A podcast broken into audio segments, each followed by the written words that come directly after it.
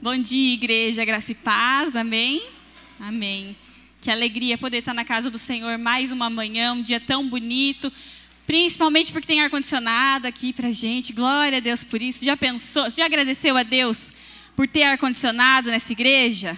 Isso tem que ser motivo de gratidão pra gente. Obrigada, muito obrigada. Muito bem, gente, antes da gente ir para a palavra, eu quero trazer dois avisos para as mulheres e para os adolescentes e pré-adolescentes e jovens. Ah, é, espera aí um pouquinho, só um pouquinho, as crianças podem subir. É, então, primeiro, para as mulheres, nós teremos nosso aquarela maravilhoso, super, super especial. Por que, que esse é mais especial ainda? Porque é dia 8 de março. O que, que é dia 8 de março? É o nosso dia, é o dia que nosso perfume exala mais ainda por aí. Então, dia 8 de março, nós teremos uma aquarela especial para você trazer ainda suas convidadas, tá? Então, não venha sozinha, traga suas amigas, dê esse presente de dia da mulher para suas amigas também, às 19h30. Combinado? E para os, pode ir para a próxima, adolescentes, pré-adolescentes e jovens, nós temos uma novidade para esse ano mudança de dia, mudança de horário, de formato, várias coisas. Então, na sexta, às 19h30, essa sexta, temos a forma 220 e a forma dos jovens. Tudo junto, todo mundo misturado. Beleza? Vamos ter um, um sistema diferente aí, vai ser bem legal, bem especial que a gente tem preparado para esse ano. Mas então, sexta, às 19h30, beleza? A partir dos 9, com uma exceção. Beleza? Combinado, gente? Combinado, galera? Todo mundo. O que, que vocês têm compromisso? Que horas é compromisso de vocês sexta-feira? Que horas, Nicolas? Você tem futebol na sexta-feira? Começamos com um dilema. Então tá bom, beleza, vamos lá. Depois o Léo te dá uns. dá uns socos lá. Tem futebol. Agora me diga, quando o Nicolas não tem futebol? É no sábado, ah, eu tenho futebol. Então vamos no domingo à tarde. E eu tenho futebol. Ah, muito que bem. Então tá bom. Muito bem, gente. Gostaria de ler com vocês um texto bem conhecido, bem famoso, que hoje a gente não vai apenas ler, mas vamos decorar. Hoje todo mundo vai sair daqui com isso aqui decor. Salmo 119, 11. Quem já sabe o que está escrito lá? Mateus. Mateus já decorou quando pastor Cris? Já decorou quando era criança. Foi o primeiro que você decorou? Foi, né? Acho que você falou. Então vamos lá. Salmo 119, 11 diz assim: Guardei tua palavra no meu coração para não pecar contra ti. Vamos repetir comigo? Ó. Repetir não. Vamos falar todo mundo junto. Guardei tua palavra em meu coração para não pecar contra ti. Decoraram? Fácil, né? Vamos mais uma vez? Guardei tua palavra em meu coração para não pecar contra ti. Amém. Vamos fechar nossos olhos nesse momento. Senhor, nós te agradecemos por esse dia. Te agradecemos porque o Senhor nos permite ouvir a tua voz de uma maneira fresca, Senhor. Nós sabemos que hoje o Senhor tem algo novo para falar conosco por meio da tua palavra, algo que vem direto do Senhor para esse momento, para nossa vida individualmente. E nós clamamos que teu Espírito abra os olhos do nosso entendimento nos permita ter revelação, nos permita ter sabedoria e olhar através de Jesus para essa palavra, que ela não apenas entre nos nossos ouvidos, mas que ela penetre no mais profundo do nosso coração e produza frutos em nome de Jesus. Amém. Amém, gente. Então, eu vou contar uma história para vocês. Quando eu tinha uns, acho que uns 16, 17 anos, devia ser mais ou menos nessa fase, assim eu já estava dormindo no quarto separado da Tainá. A gente dormiu no mesmo quarto assim por muito tempo. Eu acho que até os meus 15 anos, talvez um pouquinho mais até. E aí o pai resolveu, né? Não, não me lembro se a gente estava brigando. Era porque a gente estava brigando? A gente estava discutindo muito por causa de espaço, né? Eles cortaram um pedaço da sala, o pai construiu uma parede, ficou um caos a casa por um tempo, mas construíram um quarto para mim. Gente, aquele quarto, ele era tão pequenininho, mas ele era tão perfeito. Eu amei aquele quarto todos os dias que eu estive nele, porque ele era aconchegante, bem por ele ser pequenininho, sabe? Aí o armário era perfeito e daí a gente fez um, um balcão que tinha o buraco certinho para caber o teclado. Então daí fechava, ficava uma mesa para eu estudar, tal, erguia, o teclado estava lá. Então estava sempre ligado na tomada, sempre montado e isso foi uma coisa que me ajudou muito na minha vida espiritual. Por quê? Porque dentro do meu quarto, meu instrumento estava ligado na tomada o tempo todo. Então, eu ia orar, ai, vou abrir o teclado, que abria, fechava, falava, ó, oh, gente, estou indo orar. Chaveava a porta e lá eu ia. Lá, lá, lá, cantava. Às vezes eu não estava conseguindo dormir, vou tocar um pouco. Sentava no teclado, começava a orar, começava a cantar. Então, foi uma fase da minha vida é, que eu cresci muito espiritualmente, eu cresci muito em intimidade com Jesus nessa fase que é tão complexa, né, da nossa vida, que é uma fase de escolha, de faculdade, é uma fase assim bem difícil, assim, de decisões, e foi uma fase onde eu me aprofundei profunda, aprofundei profundamente, é ótimo, né, galera? Eu me aprofundei muito em Jesus, foi em intimidade mesmo. E eu lembro de uma noite específica que eu estava orando e comecei a cantar assim, eu comecei a sentir uma presença de Deus no meu quarto, que era assim, ó. Não sei se você já teve essa experiência mas eu tinha certeza que Deus estava ali. Certeza. Era assim, ó, era, era como se fosse física a presença dele. Era como se eu sentisse na minha pele. A impressão que eu tinha era que eu estava dentro de uma estufa.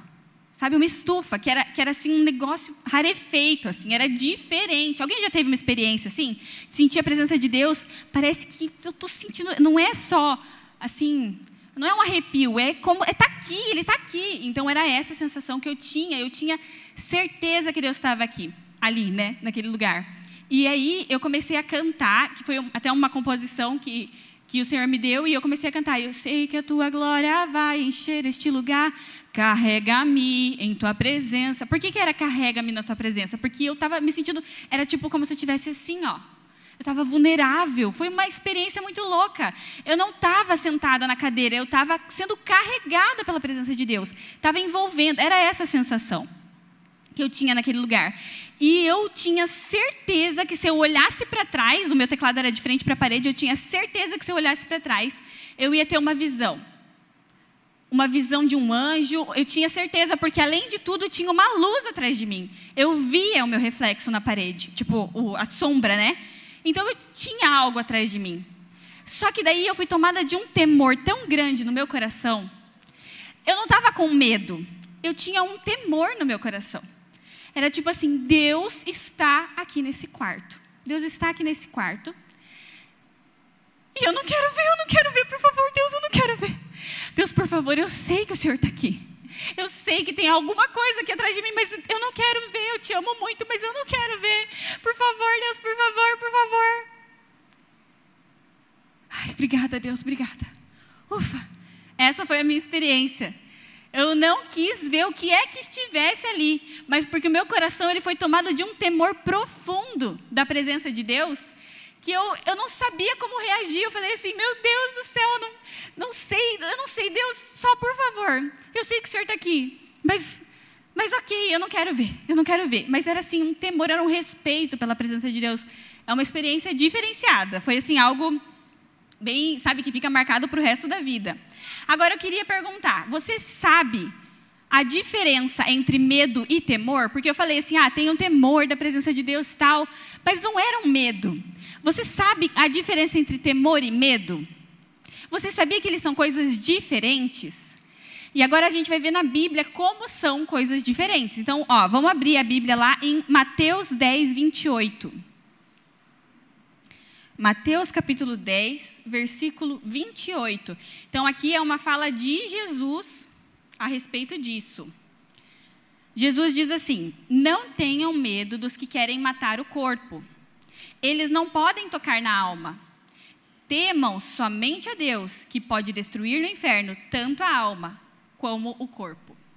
Então veja só, o início do versículo ele fala, ele fala: não tenham medo dos que querem matar o corpo. Eles não podem tocar na alma. Aí ele fala: temam somente a Deus, que pode destruir no inferno tanto a alma como o corpo.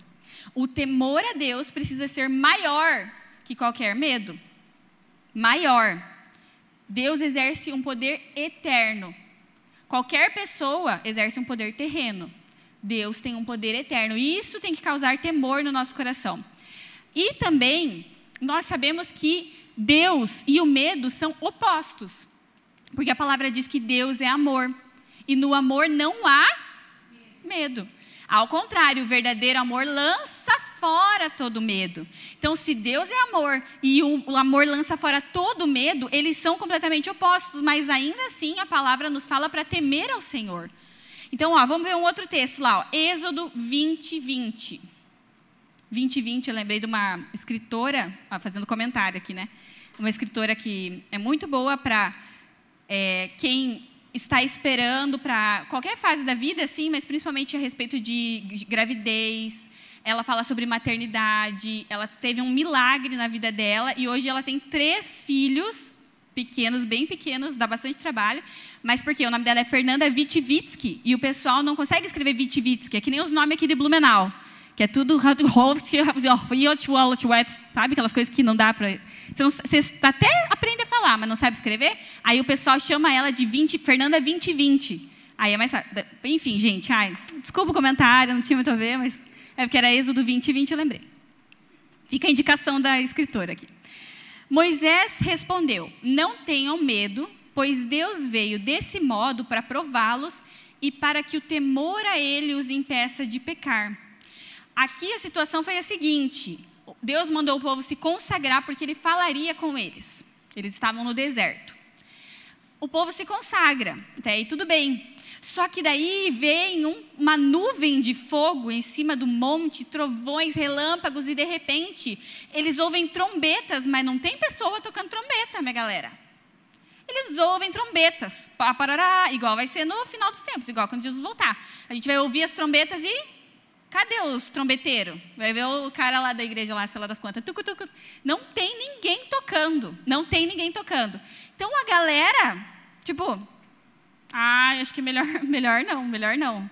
Acho que não vamos. Faz o seguinte, Moisés, você vai lá, escuta Deus, e daí você vem e conta pra gente o que ele falar. Beleza? Beleza. Aí Moisés falou isso. Gente, não tenham medo. Pois Deus ele veio desse modo para provar vocês e para que o temor a ele os impeça de pecar. Então, o temor a Deus nos impede de pecar. O medo nos impede de pecar? Não, não nos impede de pecar. Isso é uma diferença muito grande. Se você não sabe se você está com medo de Deus ou se você tem temor a Deus, coloca, coloca isso no, na, no teu checklist. Eu tenho, é, eu, eu, quero pecar, eu tenho vontade de pecar, eu ainda consigo pecar. O medo me faz pecar. O temor a Deus ele me impede de pecar. Ele me barra. Ele fala, ei, ei, ó, você vai ofender o coração de Deus. Então, olha só, o pessoal lá no deserto via milagres assim, gente. Meu Deus, o tempo todo. Eles viviam milagres o tempo todo, o tempo todo. E diante desse cenário, a gente tem essas duas possibilidades. Ou a gente vai ser tomado de temor a Deus, Deus está aqui. Ele está aqui. Ou a gente vai ser tomado de medo.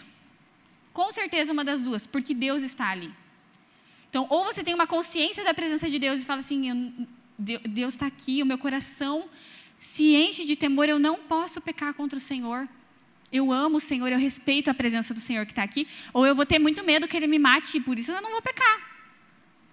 Alguns exemplos para o nosso dia a dia. Como que eu vou saber se eu tenho medo de Deus e não temor? Se eu venho à igreja para cumprir uma obrigação, para eu não me sentir em dívida com Deus durante a semana. Se você, por algum motivo, teve que faltar o culto, ah, faltei o culto, e eu me sinto em dívida, cuidado, isso é um sinal de alerta. A gente não vem nos cultos ao domingo para pagar uma, é, uma promessa, ou que seja, para pagar uma dívida com Deus, ou para o, o dementador não pegar a gente na esquina, esse tipo de coisa. Não é para isso. O dementador.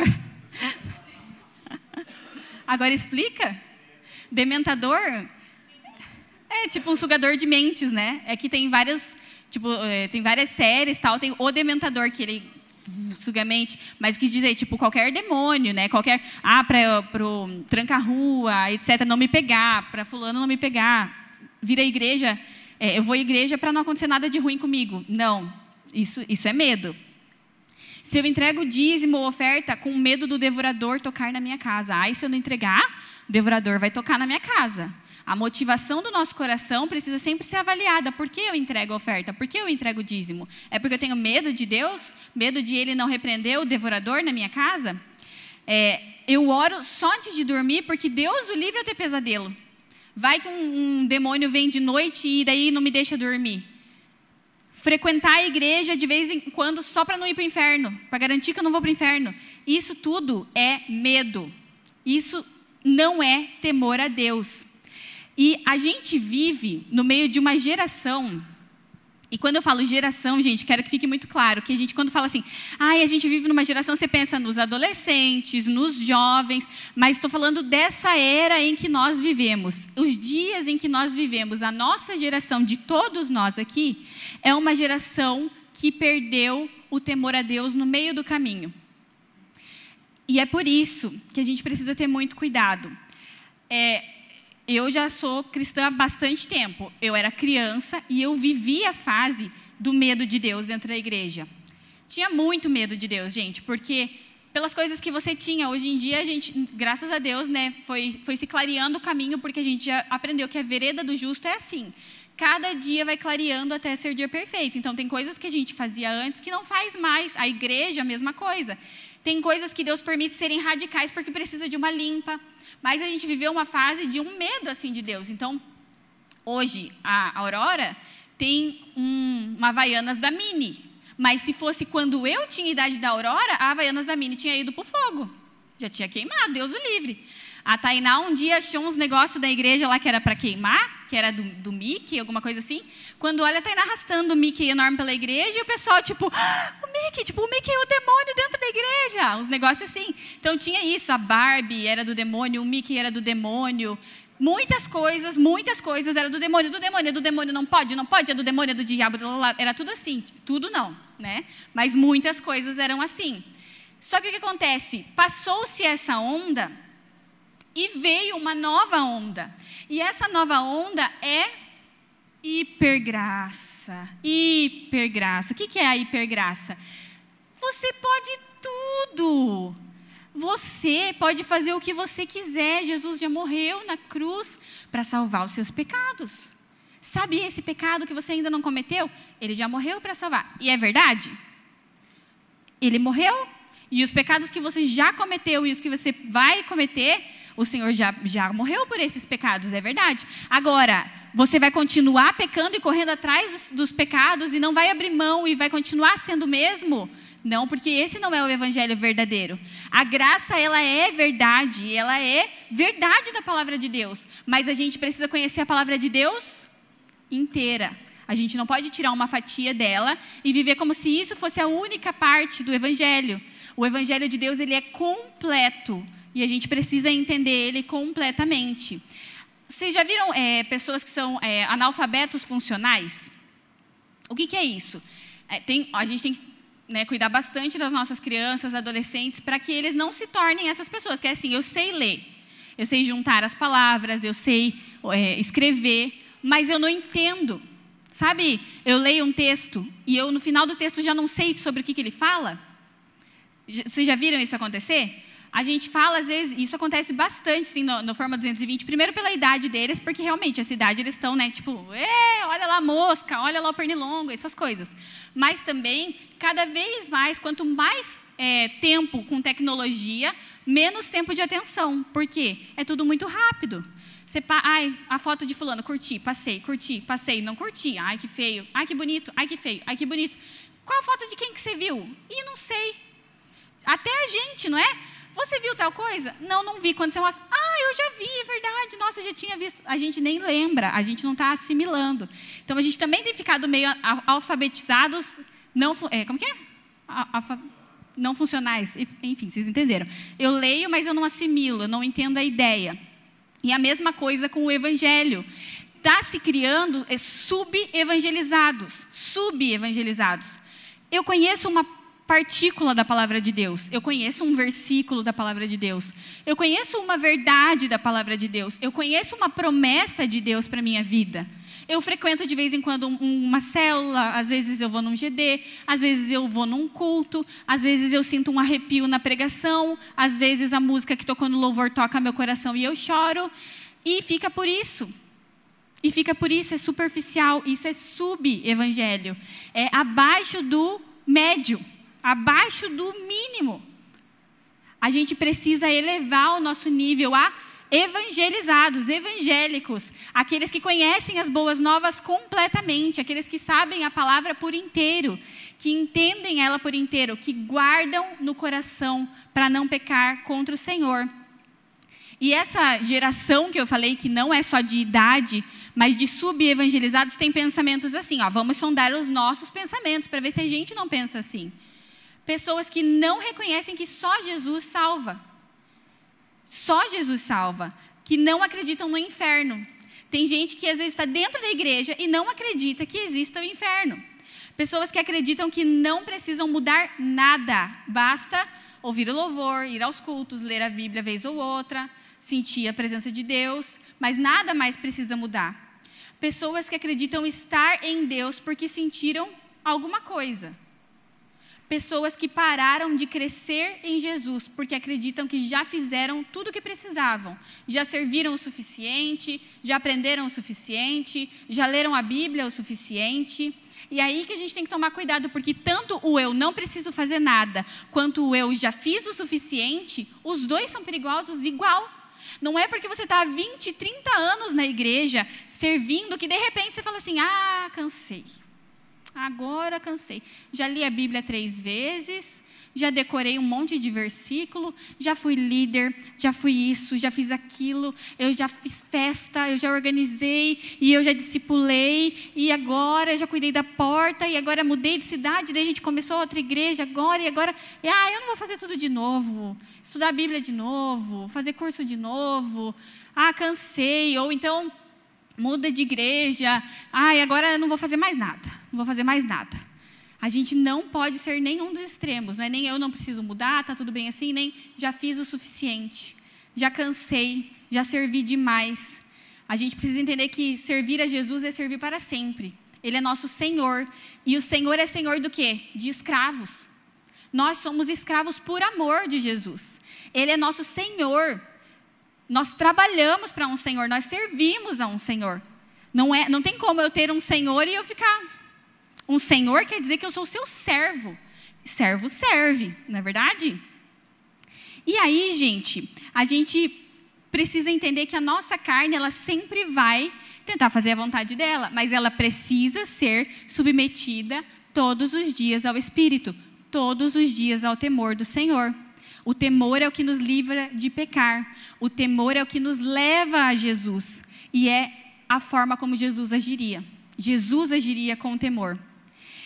E aí, pessoal, a gente precisa tomar cuidado, porque tem um outro evangelho sendo pregado por aí. Como a gente falou ali da hipergraça, a palavra de Deus alerta falando que viriam aqueles que iam chamar o amargo doce e o doce amargo. E ai desses. E é o que a gente tem visto. E a palavra de Deus também fala que a palavra verdadeira do Senhor causaria coceira nos ouvidos de alguns. Não é o que a gente tem visto? Desde que o Senhor começou a ministrar meu coração sobre essa palavra, parece que assim, ó, meu Deus do céu, eu vi assim, todos os dias tinha alguma coisa que eu. O quê? Como assim? Meu Deus, chocada, chocada com o mundo, com o que está acontecendo, com o carnaval, com tantas coisas que eu ia olhando e falando: Meu Deus, cadê o temor ao Senhor? Acabou o temor de cristão, sabe? Se colocando em posições que você fala assim: Como pode? Cadê o temor ao Senhor?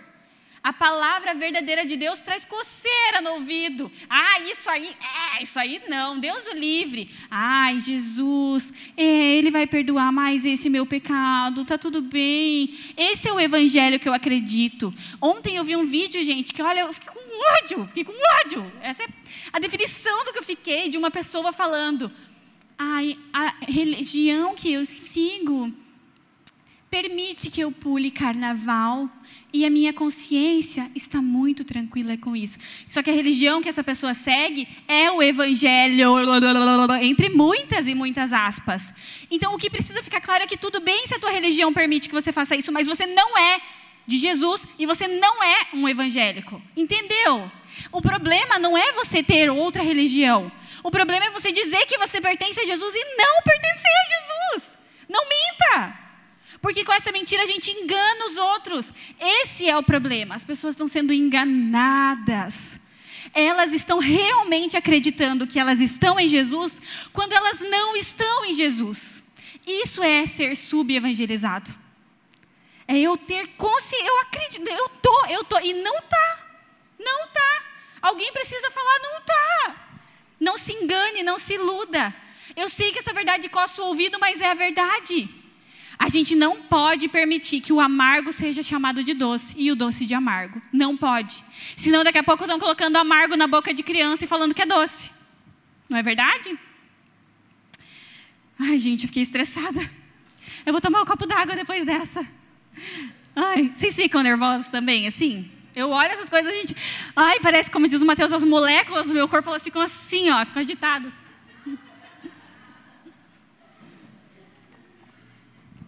O que, o senhor falou? As moléculas ficam agitadas.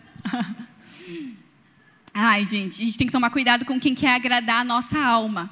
Sabe, se está querendo agradar muito a sua alma, as suas vontades, os seus prazeres, cuidado.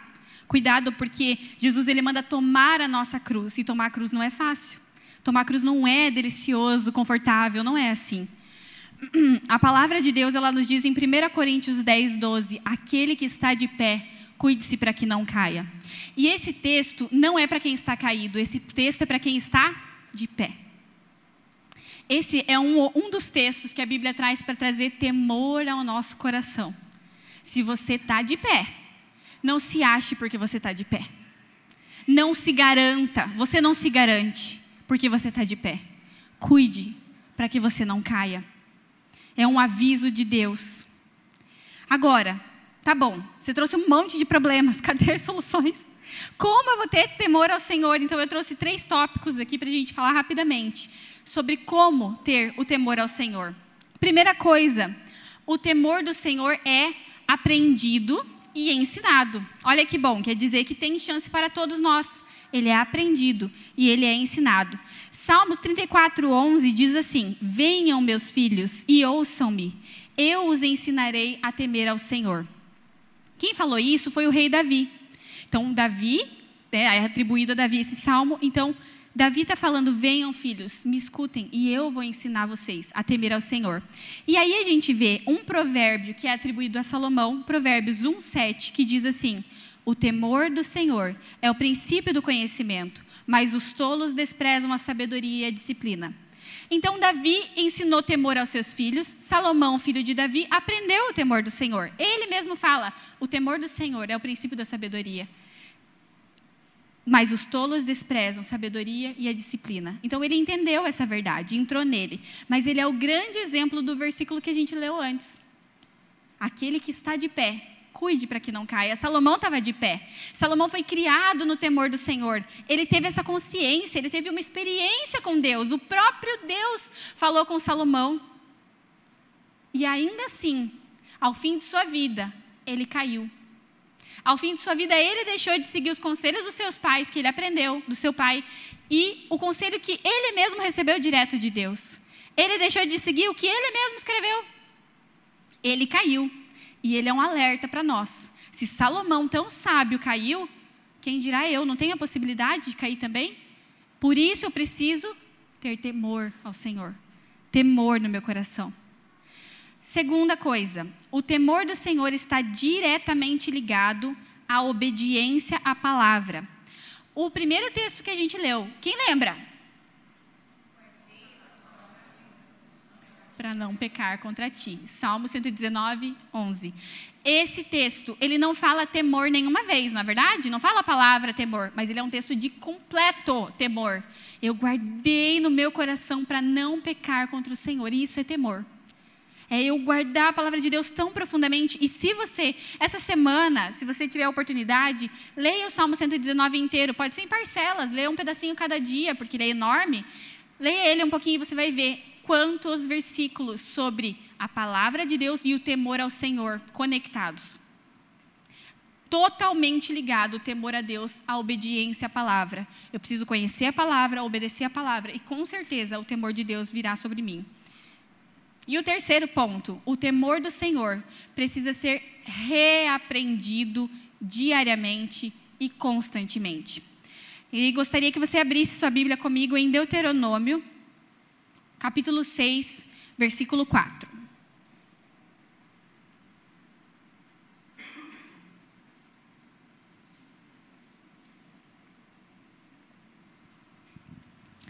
Então, Deuteronômio 6,4 diz assim: Ouça, ó Israel, o Senhor nosso Deus, o Senhor é único.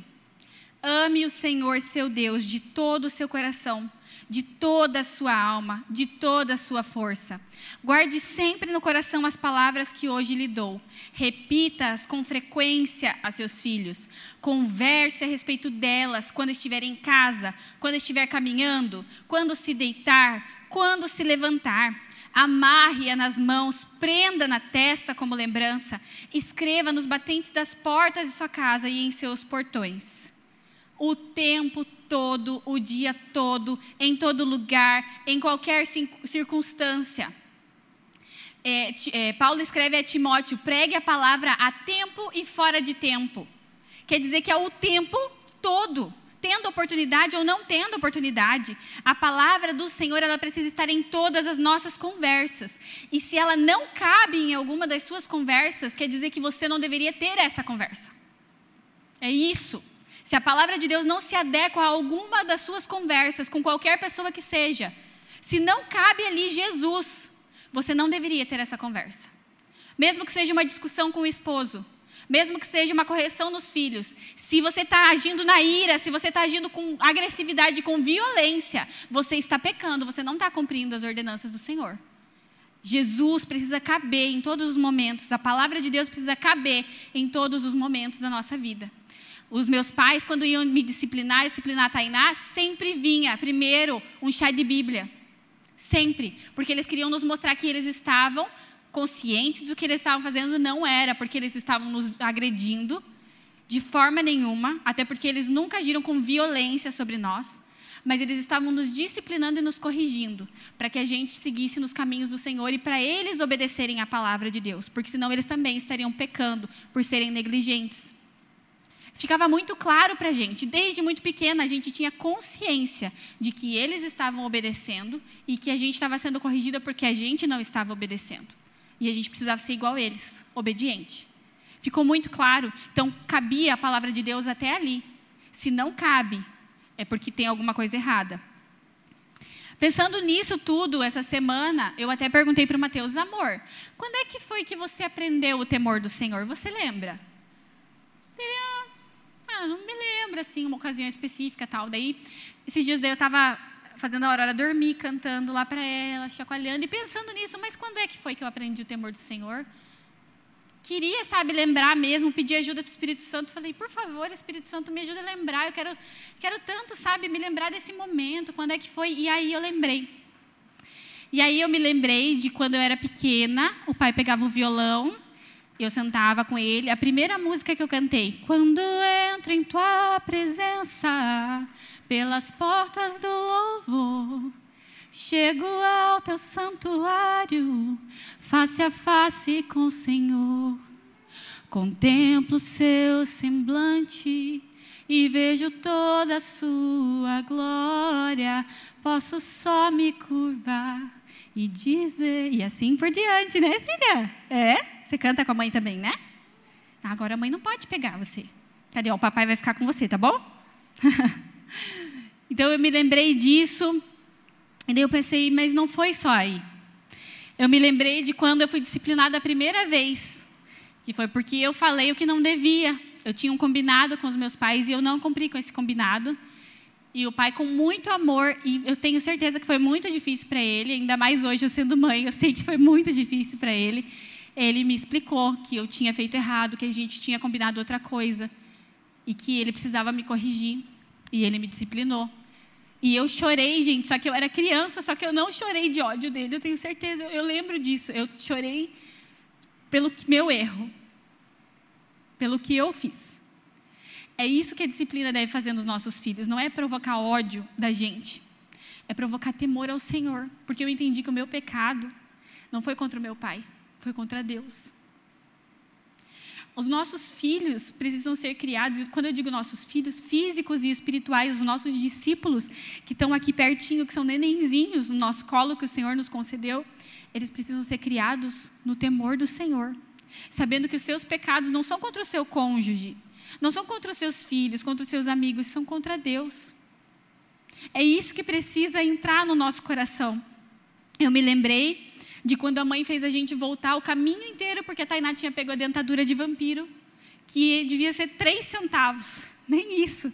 Mas ela fez a gente voltar do portão de casa até a lojinha da Esther para devolver, porque a Tainá não devia ter feito isso. Isso gerou temor do Senhor no nosso coração. Eu lembro da paixão da minha mãe pela Bíblia, sempre, não é agora. Não foi quando ela se tornou pastora. Sempre ela foi apaixonada pela Bíblia. O meu pai, a gente chegava na sala de noite, ele estava de joelhos chorando diante da presença de Deus. Isso gerou temor de Deus no meu coração.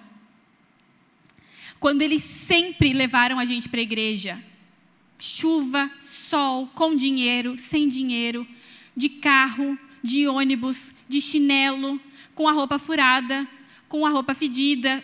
Fedida não, né, mãe? Fedida não. A mãe já, opa, fedida não. Mas com dor de cabeça, porque até um pastor falou isso uma vez, é exatamente isso. Tá com dor de cabeça? Ótimo lugar para você ir, então, à igreja, porque lá você pode ser curado. Sempre assim. Ai, mas eu tô com uma dorzinha de barriga legal. Então a gente vai lá e a gente vai orar para que Jesus cure você. Sempre foi assim. Eu sempre vi eles servindo e nunca reclamando. Não reclamavam, gente, não reclamavam. Eu nunca vi meus pais falando assim, ai que saco, vou ter que ir para a igreja hoje. Ai, eu não acredito, vou ter que fazer tal coisa hoje na igreja. Ai, tem culto hoje de novo. E olha, gente, que a nossa rotina era bem puxada lá. E eu e a Tainá estávamos sempre com o pai e com a mãe, sempre, até adultas, até a gente crescer. Não foi quando a gente cresceu que daí a gente já tinha idade para ficar sozinha em casa e ficava sozinha em casa. Não. Inclusive quando a gente estava grande. Era sempre junto, sempre do lado. Eles ensinaram a gente a participar do louvor, a ouvir, ouvir a pregação sempre. Teve um dia que a Tainá, na festa de 15 anos da Tainá, foi de 16 na verdade, né? Na festa de 16 da Tainá, é, quando a gente, tava, a gente foi se arrumar, arrumar nossos cabelos, não ficou muito legal, não deu muito certo. Mas, fora isso, não foi a Suzy que arrumou nos cabelos, tá, gente? Por isso que não deu certo. Se fosse a Suzy, estava tudo bem. Ela maquiou a gente, ficou legal.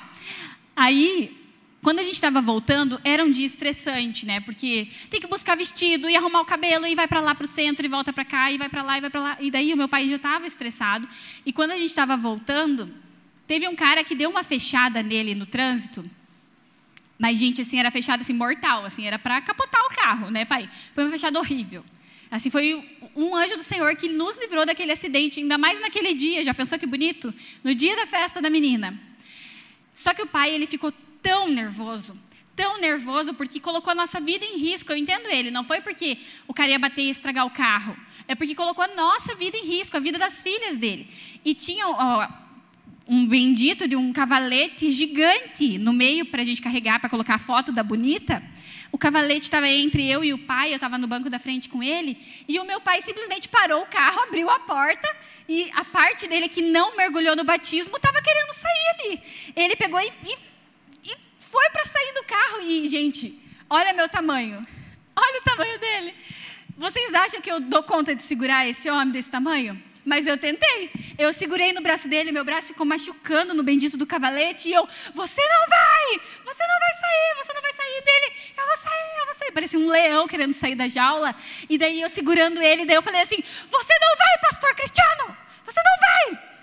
Não sei se foi isso ou se o Espírito Santo de repente deu um lapso e ele fechou a porta, mas ele foi com ódio embora, com ódio. E a Tainá uh, uh, uh, chorando atrás, né? Óbvio desesperada. E eu, assim, nervosa, só que eu sou assim, ó, na hora eu ajo, daqui a pouco eu choro. Aí foi o que aconteceu, fechou a porta, a hora que eu vi, assim, que não ia mais acontecer, deu... Choro silenciosa? Ainda um pouco mais escandalosa. E aí, nesse dia, quando tudo parecia ter acabado, aí a gente chegou em casa, a Tainá foi se maquiar, a Suzy já estava lá esperando. Aí o pai entra bravo, quieto, vai lá, se fecha no quarto da Tainá. E lá ele fica. Sei lá quanto tempo ele ficou lá. Sei que a gente vai se arrumando, conversando, lá, lá, lá. Daqui a pouco ele chama a gente. Olha, meninas, eu já orei, eu já pedi perdão para o Senhor pelo, pelo que eu fiz. Eu fiquei muito irritado, eu me deixei dominar ali pela ira.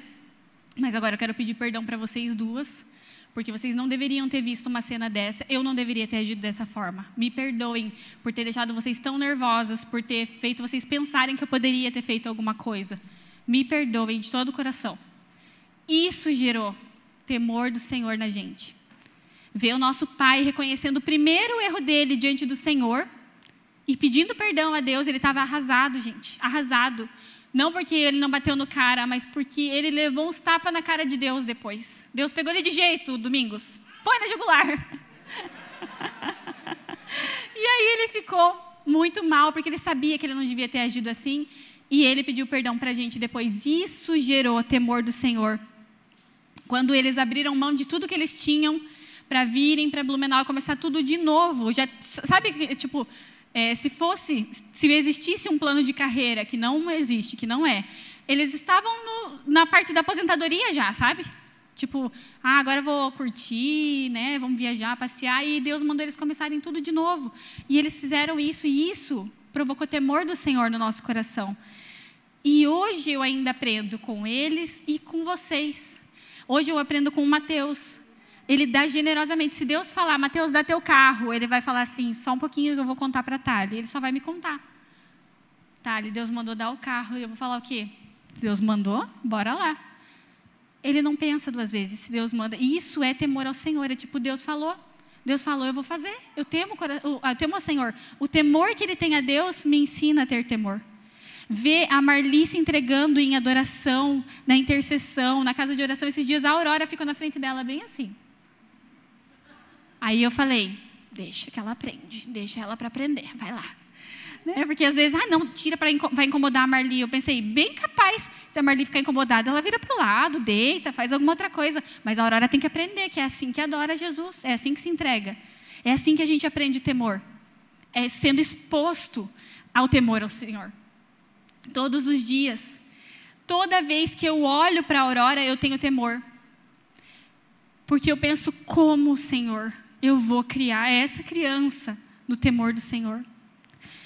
Como eu vou poupá-la dessas maldades do mundo? Isso gera temor em mim. Temor ao Senhor não é medo do mundo, é temor ao Senhor porque eu sei que só Ele pode livrar ela. Só Ele. Só Ele se revelando a ela de uma maneira maravilhosa como ele fez comigo, ele mesmo ter uma experiência com ela. Eu não posso interferir, não tem nada que eu venha fazer que colhe a aurora em Jesus. Eu vou fazer tudo o que for possível, mas ela vai se converter de verdade quando Deus se encontrar com ela e ela se encontrar com Deus é uma coisa que depende só deles. E isso gera temor no meu coração. E isso tem que ser motivo de intercessão. O Senhor se revela a Aurora, se revela a ela, não deixa ela crescer longe dos teus caminhos. Eu tenho que orar por isso todos os dias, e isso eu oro todos os dias. Quando a gente olha para esse mundo, vê guerra, rumores de guerra, tempestade, chove muito, chove pouco e está desmoronando, e está desbarrancando, e o mundo está se acabando, e a gente olha apostasia, e a gente olha tantas coisas acontecendo, e isso tem que gerar temor do Senhor no nosso coração, porque Jesus está às portas, Ele está prestes a voltar. Nós precisamos aprender e reaprender o temor do Senhor todos os dias, até que Jesus volte. Nunca será suficiente, porque aquele que está de pé, cuide para que não caia a gente para para olhar e percebe, foi o que aconteceu comigo, que eu não aprendi o temor do Senhor um dia. Eu aprendi o temor do Senhor todos os dias. Todos os dias. Em diversas situações. E pensando nisso, ainda quando eu estava tendo essa experiência, né, lá, cantando para a Aurora e me trazendo, do Senhor me trazendo as memórias, e eu, meu Deus, é verdade, é verdade. Veio um versículo e eu fui ler é, esse, esse versículo eu queria ler com vocês. Malaquias 4, 2. É o nosso último texto de hoje já. É isso mesmo. Diz assim: Mas para vocês que temem meu nome, o sol da justiça se levantará. Ah, o texto certo? 4.2? 4.2, o próximo. Aí. Mas para vocês que temem meu nome, o sol da justiça se levantará, trazendo cura em suas asas. E vocês sairão, saltarão de alegria, como bezerros soltos no pasto. No dia em que eu agir, vocês pisarão sobre os perversos, como se eles fossem pó sob seus pés, diz o Senhor dos Exércitos. Lembrem-se de obedecer à lei de Moisés, meu servo, a todos os decretos e estatutos que dei a todo Israel no Monte Sinai. Vejam, eu lhes envio o profeta Elias, antes da vinda do grande e terrível dia do Senhor. Ele fará que o coração dos pais volte a seus filhos e o coração dos filhos volte para seus pais. Do contrário, eu virei e castigarei a terra com maldição. O coração dos pais, e volto a dizer, não é pais somente físicos, todos nós aqui somos pais e mães. O coração dos pais precisa pregar aos filhos o temor do Senhor. O coração dos filhos precisa aprender o temor do Senhor, olhando as atitudes de seus pais e a pregação de seus pais todos os dias. E quando eu prego para os meus filhos o temor do Senhor, o temor do Senhor é pregado a mim. Essa é a conexão. Não é que eu estou ensinando temor, ensinando. Eu estou ensinando e aprendendo, ensinando e reaprendendo, e reaprendendo. Toda vez que eu falo sobre isso, é por isso que é, Deuteronômio fala: é sentado na mesa, é andando, é caminhando. Não é porque é para o filho ter dentro da cabeça, é para o pai e para o filho terem dentro da cabeça. Porque eu só vou conseguir passar para ele se tiver em mim. E quando eu falar para ele, eu vou me lembrar. É para ser uma coisa constante. E sabe quem foi criado assim? Jesus. Jesus, ele foi uma criança. E ele não era uma criança poderosa, ele era uma criança criança. Ele era uma criança que corria, que andava, que não sabia falar, que teve que ter todo o desenvolvimento cognitivo igual qualquer pessoa normal e que precisou aprender o temor do Senhor, até que chegasse o momento em que o propósito dele, o chamado, se manifestasse sobre ele. Mas até lá, José e Maria foram os responsáveis por ensinar o temor do Senhor para o Filho de Deus. Que responsabilidade, não? Você já pensou? Mas eles fizeram isso com louvor porque eles sentavam à mesa e falavam, como Deuteronômio, eles seguiram a risca. É na mesa, é antes de dormir, é andando, é pensando, é falando, é caminhando, é no batente da porta, é na mão, é na testa.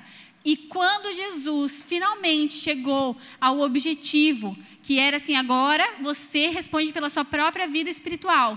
E ele foi ao deserto, ele foi tentado por Satanás e fluiu de dentro de Jesus a palavra de Deus que ele aprendeu no colo de José. Fluiu de dentro de Jesus a palavra de Deus que ele ajudava Maria a lavar a louça e ela ia cantarolando com ele os versículos ali para ele decorar. Jesus aprendeu de seus pais os versículos bíblicos que ele usou para derrotar Satanás no deserto. Ele tinha o temor do Senhor no seu coração ele guardou a palavra do Senhor em seu coração para não pecar contra Deus. Jesus guardou a palavra de Deus em seu coração. E aí, isso é o que me deixa um pouquinho mais tranquila quando eu olho para minha filha, para os meus filhos que eu terei, para os meus discípulos, que a palavra de Deus ela é poderosa o suficiente se colocada em prática para gerar temor do Senhor. Ela é poderosa. Não adianta a gente colocar nossos filhos em todas as coisas da igreja, se em casa a gente não falar sobre a palavra de Deus. Se a gente não viver a palavra de Deus. Ontem vi a coisa mais linda, a Pamela postou o um videozinho dela orando com a Lili, eu até comentei, falei, ela vai lembrar disso para o resto da vida. Porque eu lembro, até hoje, de tudo que eu vivi. Eu contei algumas coisas para vocês mas tem experiências, que, coisas que eu vi os meus pais vivendo, que estão aqui dentro do meu coração. Orações que a gente fez em família que estão guardadas dentro do meu coração. A palavra do Senhor que eu aprendi com Ele está guardada no meu coração, para eu não pecar contra o Senhor. Você tem guardado a palavra do Senhor no seu coração para não pecar contra Deus? Você tem ensinado aqueles que te cercam, aqueles que são teus filhos, físicos ou espirituais, a terem o temor do Senhor? Você tem ensinado a eles que os erros que eles cometem são primeiro contra Deus, e depois contra você, e depois contra o próximo? Primeiro contra Deus. Isso tem que gerar temor no nosso coração. Isso tem que provocar arrependimento. A gente vê que coisa mais linda o avivamento acontecendo lá nos Estados Unidos, e avivamento acontece em vários lugares que a gente nunca vai saber que são desolados, desolados não é, é tipo desolados, né?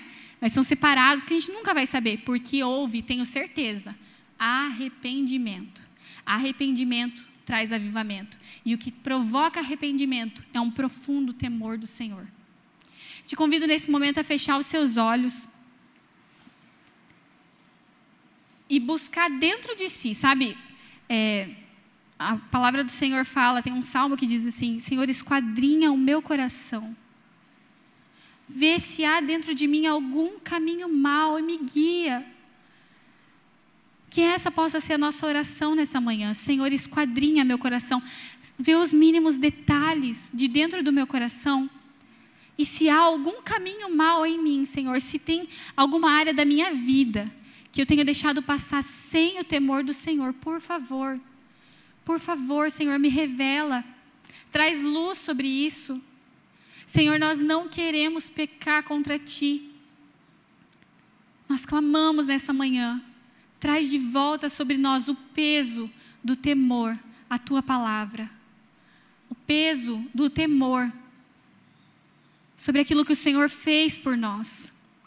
O temor que precisa vir ao nosso coração quando nós pensamos na Sua graça o temor que precisa vir no nosso coração quando nós pensamos no sacrifício que o Senhor teve naquela cruz, o que o Senhor precisou passar por causa do meu pecado, do meu pecado. Senhor, traz sobre nós o peso real de temor que nós precisamos ter para não pecar contra o Senhor. Nós não queremos pecar contra Ti, Senhor. Faça a sua oração nesse momento, querido. Aproveite para voltar seus olhos ao Senhor e pedir: Senhor, por favor, eu não quero cair. Senhor, não me deixa cair, eu não quero nem cambalear, Senhor. Não me deixa perder os olhos em Ti. Eu sei que os meus olhos precisam estar em Ti. Por favor, Senhor, não deixe nossos olhos se desviarem daquilo que é verdade. Não deixe nossos ouvidos serem levados por mentiras, Senhor. Nos leva aos Teus pés.